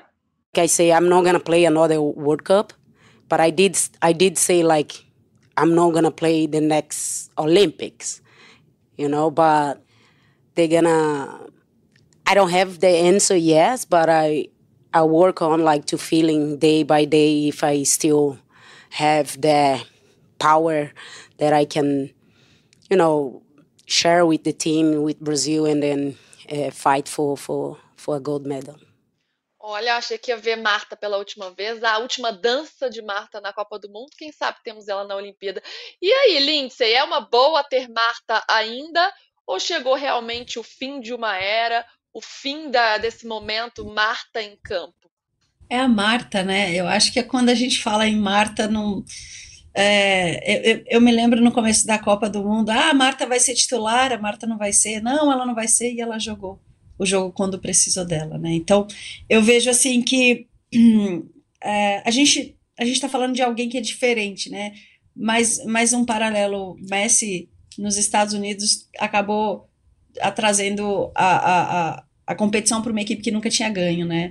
Então eu vejo a Marta muito nesse sentido, com diferença de idade, diferentes contextos, mas é a Marta, gente, é a Marta. É, é, é, a gente tem que contar com a Marta, seja na liderança, seja ali em campo, e, e ela foi muito lúcida, né? No dia a dia, eu acho que para essa Copa do Mundo ela não chegou tão bem como é, nas outras Copas, por ter vindo de lesão, por não ter jogado tanto. A gente vê que o campeonato é, americano agora estão vindo Copas e estão estão abrindo mais é, é, é, jogos. Então, assim, é, vejo que é, a Marta, se ela estiver bem, ela vai ser importantíssima para o Brasil nas próximas Olimpíadas. Ainda pode contribuir, Lau? Sem dúvida, Lu. É mais do que ser fã dela, eu brinco aqui. É, o que a gente já viu a Marta fazer na vida, eu acho que ela não esqueceu. Ela sabe. E as jogadoras é, sabem quando ela está em campo que isso é diferente. A gente citou aqui. Sabe que às vezes vai dobrar a marcação, vai sobrar outra jogadora. E ainda que é isso, ainda que dentro de campo a gente não possa contar os 90 minutos, os poucos minutos que a gente puder contar nas Olimpíadas, eu tenho certeza que vão ser importantíssimos. Falando um pouco da, do tamanho dela para o mundo. Eu estava no hotel aqui, uh, que, enfim, passei uma noite só no hotel aqui em Sydney e aí eu encontrei uma jogadora, ex-jogadora da Austrália e ela era defensora, a Amy Duggan, e aí ela fala assim, ela, eu encontrei com ela, ela falou, ah, você é do Brasil? Primeira coisa, Marta, eu tive a honra, ela falando, né? Eu tive a honra de jogar contra a Marta uma vez. E para ela, assim, foi o grande feito da vida dela foi jogar contra a Marta. Tipo, não é título, nem sei se ela ganhou algum título ou não. Mas ela fala assim: ah, eu, um dia eu tive que jogar contra ela e ela, eu lembro que passaram a bola para ela, ela foi, saiu andando com a bola e eu era defensora, eu tinha que marcar ela, mas eu fiquei assistindo ela jogar. E o jeito que ela falou assim para mim me, me, me trouxe o que eu senti talvez a primeira vez que eu vi a Marta jogar. As pessoas ainda param para assistir a Marta jogar. A gente talvez não acompanhe tanto, né, até pelo fuso, por tudo, o campeonato uh, americano, mas ainda assim que a gente possa ver na seleção, as pessoas ainda param para ver a Marta jogar a gente viu o quanto ela é aplaudida, quanto entra nos estádios. Uma pessoa do tamanho da Marta, dentro da seleção brasileira, as próprias jogadoras falam quão é importante no sentido motivacional, na liderança. E, e, e, eu tenho certeza que dentro de campo também ela é diferente, ela sabe fazer diferente, ela vai encontrar um passe diferente, por mais que o físico não seja da Marta de 2007, que talvez o futebol não seja mais o futebol que ela jogava também em 2007, no sentido do futebol ter evoluído como esporte, né, no, na modalidade do futebol feminino, mas tenho certeza que ela é diferente, ela ainda faz diferença, então quero muito vê-la na Olimpíada, talvez aí sim o The Last Dance da Marta. Espero não encontrar com ela no elevador, pelo amor de Deus, não quero zicar, nem vou para França, acho que eu vou ficar no Brasil mesmo. Uhum. Por favor, Laura, porque senão já sabemos o resultado, né? Oitavas de final, é fase de grupos, não dá uma poupada para nossa para nossa seleção. Bom, gente, vamos fechar este programa com um balanção da Copa para ver quem foi melhor, quem foi pior, qual foi o mico. Mas antes temos as artilheiras. Essa é uma homenagem à Gabi Guimarães, porque tem um pouquinho de Japão ali. Ela torceu tanto pro Japão. Olha o Japão aí, Gabi. Artilheira Miyazawa com cinco gols. Depois a Diani francesa com quatro gols. A Pop alemã, quatro gols também. Hord, a holandesa, quatro gols. E a Ilested, que é uma zagueira, mas também figura nessa lista de goleadoras. A sueca com quatro gols. Rapidinho, quero saber, cada hora uma, hein? De você, Gabi, quem foi a grande revelação da Copa? Lembrando, ó, tem Linda Caicedo, hein? Eu sei que você tá com a Paraluelo na cabeça, mas tivemos Linda Caicedo também, Lauren James, muitos nomes aí para você refletir. Olha, são ótimos nomes também. Já citei aqui é, é, é revelação, né? Eu ia falar da Bomati, mas a Bomati não é uma novidade pra gente de, de todo esse talento dela. Hum, ah, Linda Caicedo, é, eu, é muito difícil falar isso, mas eu esperava em alguns momentos é, que ela pudesse fazer mais gols. Mas eu acho que isso passa também pelo fato dela ter sido muitíssimo bem, bem marcada nas partidas que fez. Eu acho que ela encantou com o futebol que a gente não vê mais, tanto no masculino quanto no feminino, que é aquela alegria, aquele jeito de jogar, de driblar, de tudo. Então, fica a minha menção honrosa para ela, mas tanto pelo título quanto pela importância, e já que a gente está falando de revelação e de surpresa, vou cair nesse lugar comum, meu voto vai para Paraluelo, não tem jeito. Eu acho que é uma narrativa muito legal saber da história dela, saber do fato de ter saído do atletismo para chegar até o futebol, para focar somente no futebol, a importância, a relevância que ela teve, não apenas marcando gol na semifinal, mas também uh, gerando oportunidades de gols em vários momentos, né? Entrando no segundo tempo e fazendo diferença. Hoje, começando como titular e impedindo a saída de bola da Inglaterra, em outros momentos tendo chance de balançar as redes. Para mim, uma das grandes surpresas desse Mundial absolutamente nova, apenas 19 anos, liquidando tudo, né? Sub-17, sub-20, agora seleção principal também. Meu voto vai para Paraluelo, mas com essa menção honrosa Linda Caicedo, que tem a nossa nosso coração aqui, é uma das queridinhas do Joga Junto, e claro, a Miyazawa, que por muitos, muitas vezes eu, inclusive, falei o nome dela errado, coitado. Falei Misawa, fui emendando uma letra na outra. Mas ela também, antes da eliminação do Japão, foi muito assertiva, né? Sabia o que fazer quando tinha a bola no pé, sabia circular no meio-campo. Então, é uma jogadora que também merece destaque, apesar de não ter chegado tão longe como a gente imaginou que chegaria até a final foi seu prêmio de consolo, né, Gabi? Ter artilheira do Mundial, o Japão, seu querido Japão. É, ô, Lindsay, Melhor jogadora da Copa, para a Laura e para Gabi, foi a Bomati. E para você? Tô com elas. Bomati melhor. É, eu acho que ela foi a jogadora. A Paraluelo não era titular, mas eu vejo a Bomati a mais estável dessa equipe espanhola, né? Porque eu vejo, como, como foi dito antes é, pela Gabi, a instabilidade da defesa espanhola era algo que me preocupava. E hoje, quando quando faz o gol, eu já logo pensei, será que já vai tomar um gol? Porque muitas vezes nas fases, é, nas fases anteriores fazia um gol e acabava tomando um gol logo em seguida, né? Então eu vejo a Bomati a jogadora mais estável e tô com a Gabi, inclusive, nos dois nomes é, sobre a, a Caicedo e, e, a Pararuelo. Eu vejo que a Caicedo também, né? O que ela fez no ano passado foi absurdo. É, jogou Mundial Sub-17, finalista sub, é, finalista sub-17, é, caiu nas, sem, nas quartas é, para o Brasil, inclusive, na sub-20 e chegou à final do, torneio aqui nosso continental.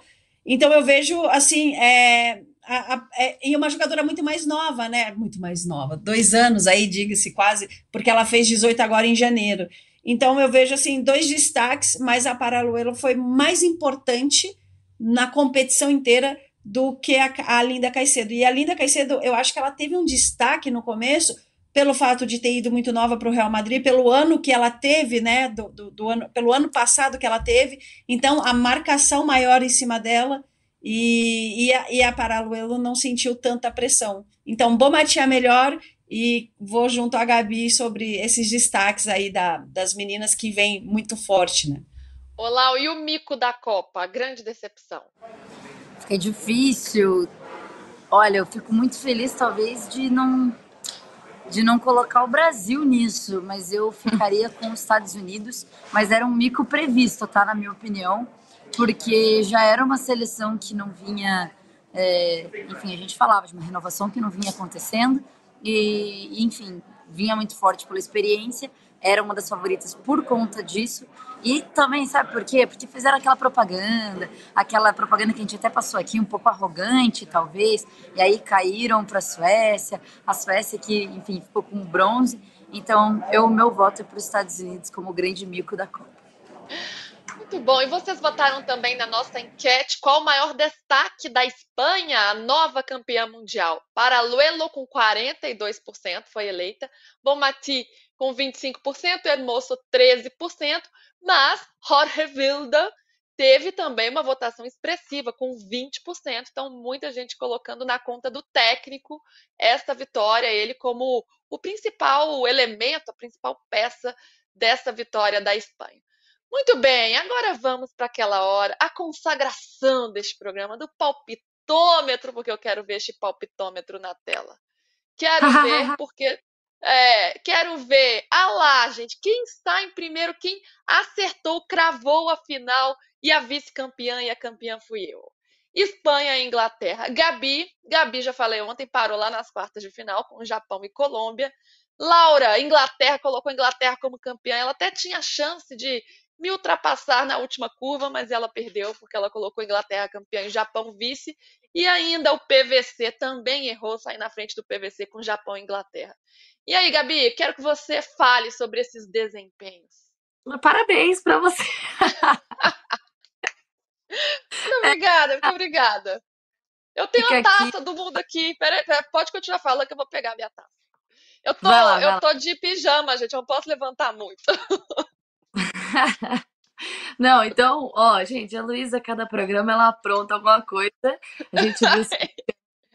é uma taça do mundo, ó. A minha taça. Tá aí, meu parabéns, ótimos palpites. Da próxima vez que eu for apostar, vou te dar uma ligadinha antes, que você tá muito certeira. Agora eu perdi há muito tempo já, já não há mais esperança para mim. A Miyazal é meu prêmio de consolação. Muito bem. Lindsay, você gostou do meu desempenho? Caramba, muito bem. Pois é. Gostei, gostei.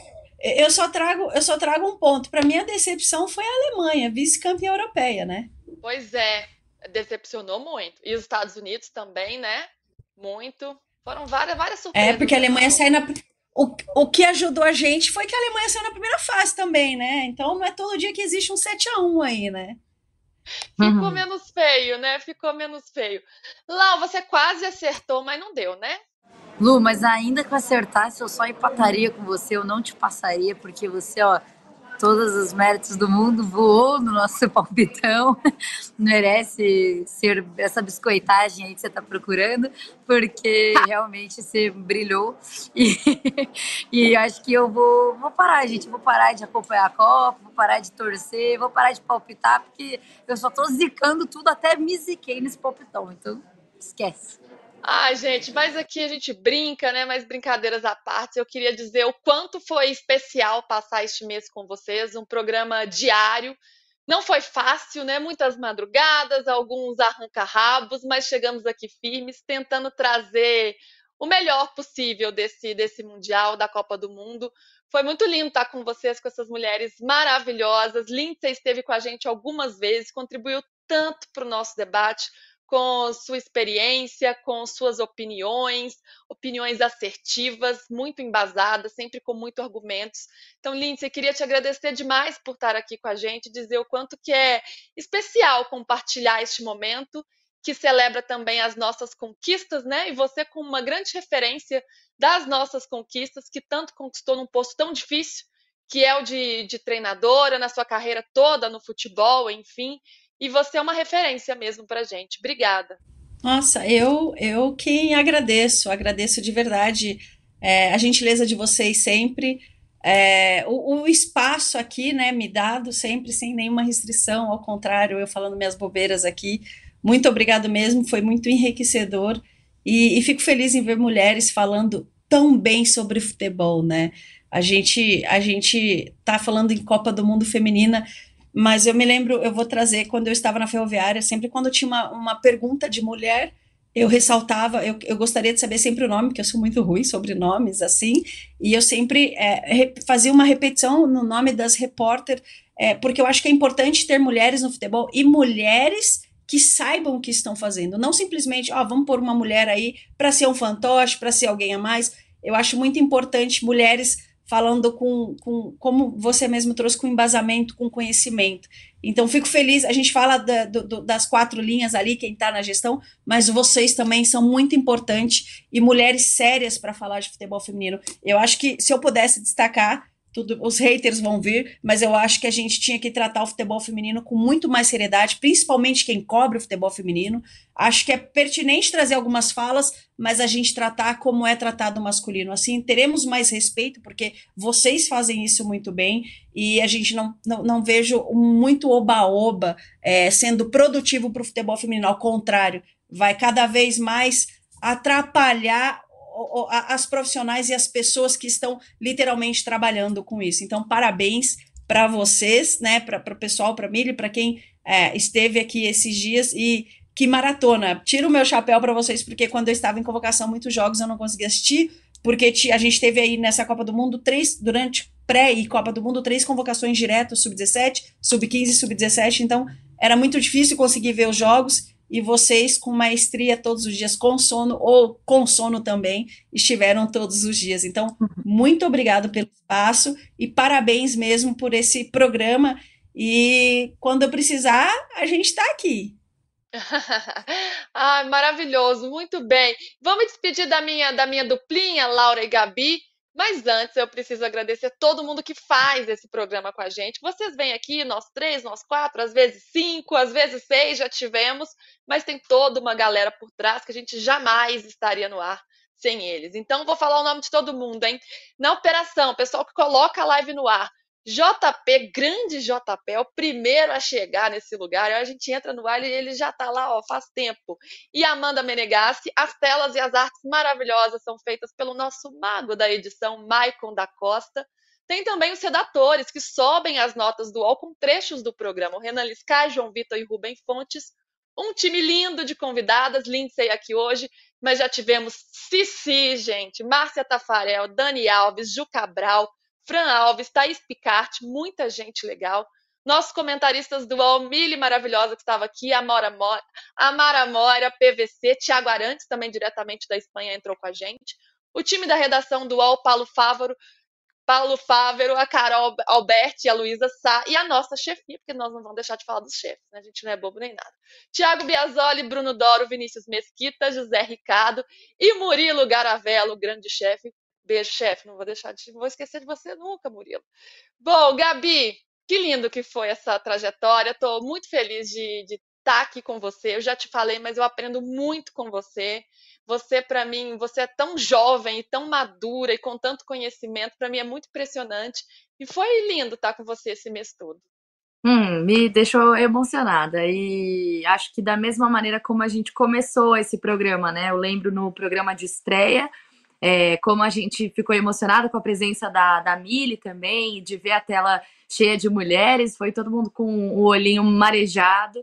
E acho que eu termino esse Mundial, né, essa cobertura nossa, da mesma maneira.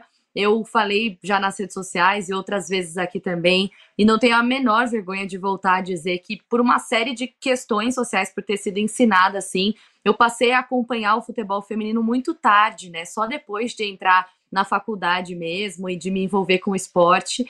E eu fico feliz de ter dado tempo de corrigir essa rota, né? De começar a, a, buscar o que eu perdi nesse meio do caminho, a entender a história do futebol de mulheres no Brasil e pelo mundo. Então, sou eu que aprendo com vocês, com você, Lu, com a Laura, com a Lindsay, que abrilhantou o nosso programa em muitas edições. Tenho muito arroz com feijão para comer ainda, mas também tenho muito orgulho de poder ir atrás dessas histórias, de fazer análises com, muita res, com muito respeito e com muita seriedade, como a Lindsay disse, né? Respeitando é, essas jogadoras, respeitando o nosso futebol. Esse é só o começo dessa trajetória, mas foi muito especial fazer parte disso tudo com vocês e a gente continua na cobertura semanal do futebol de mulheres no Brasil e pelo mundo, com muito respeito, com algumas gafes, é verdade, nesse programa. É cai, é sinal que trava, é o JJ, é o GG, aquela coisa maravilhosa, mas é isso que torna esse programa tão leve também. E eu te agradeço. Só que me para, pelo amor de Deus, para de fazer eu ter crise de riso no ar, que aí eu perco toda a credibilidade. Tudo pra falar, você me faz rir, e aí acaba tudo isso, mas muito bom dividir esse espaço com você também. Luiz, saiba que a admiração é recíproca. Beijo e a gente volta na quinta-feira, né? Voltamos. Lau tá por aí, não sei se ela tá, ela ficou com uma carinha travada no vídeo, uma carinha fofa, que ela tá. que bonitinha, ela dormiu talvez, tá tarde lá. Mas preciso falar de Laura Luzi também, do quanto Laura contribui para o nosso programa, o quanto ela conhece de futebol feminino, uma conhecedora profunda de futebol feminino e ela traz todo o conhecimento dela com muita leveza, né, de um jeito muito divertido. Ela parece assim aquela que está ali do seu lado comentando, é muito legal e trouxe grandes coisas para a gente diretamente da Austrália, muito bom. Acho que ela caiu, então ela vai ficar aqui, depois ela vai ouvir esse recado. Mas agora eu me despeço, gente. Não falei da Domi, Domi participou com a gente aqui também.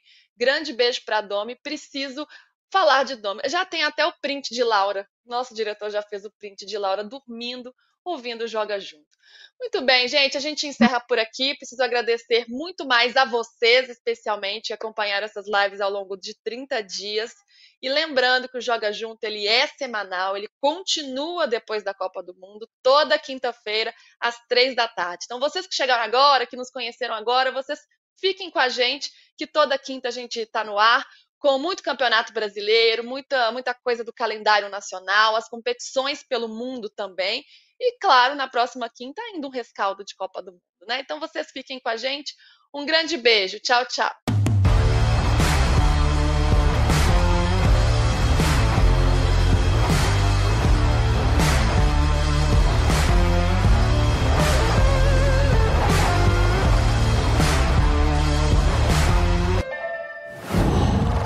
whoa.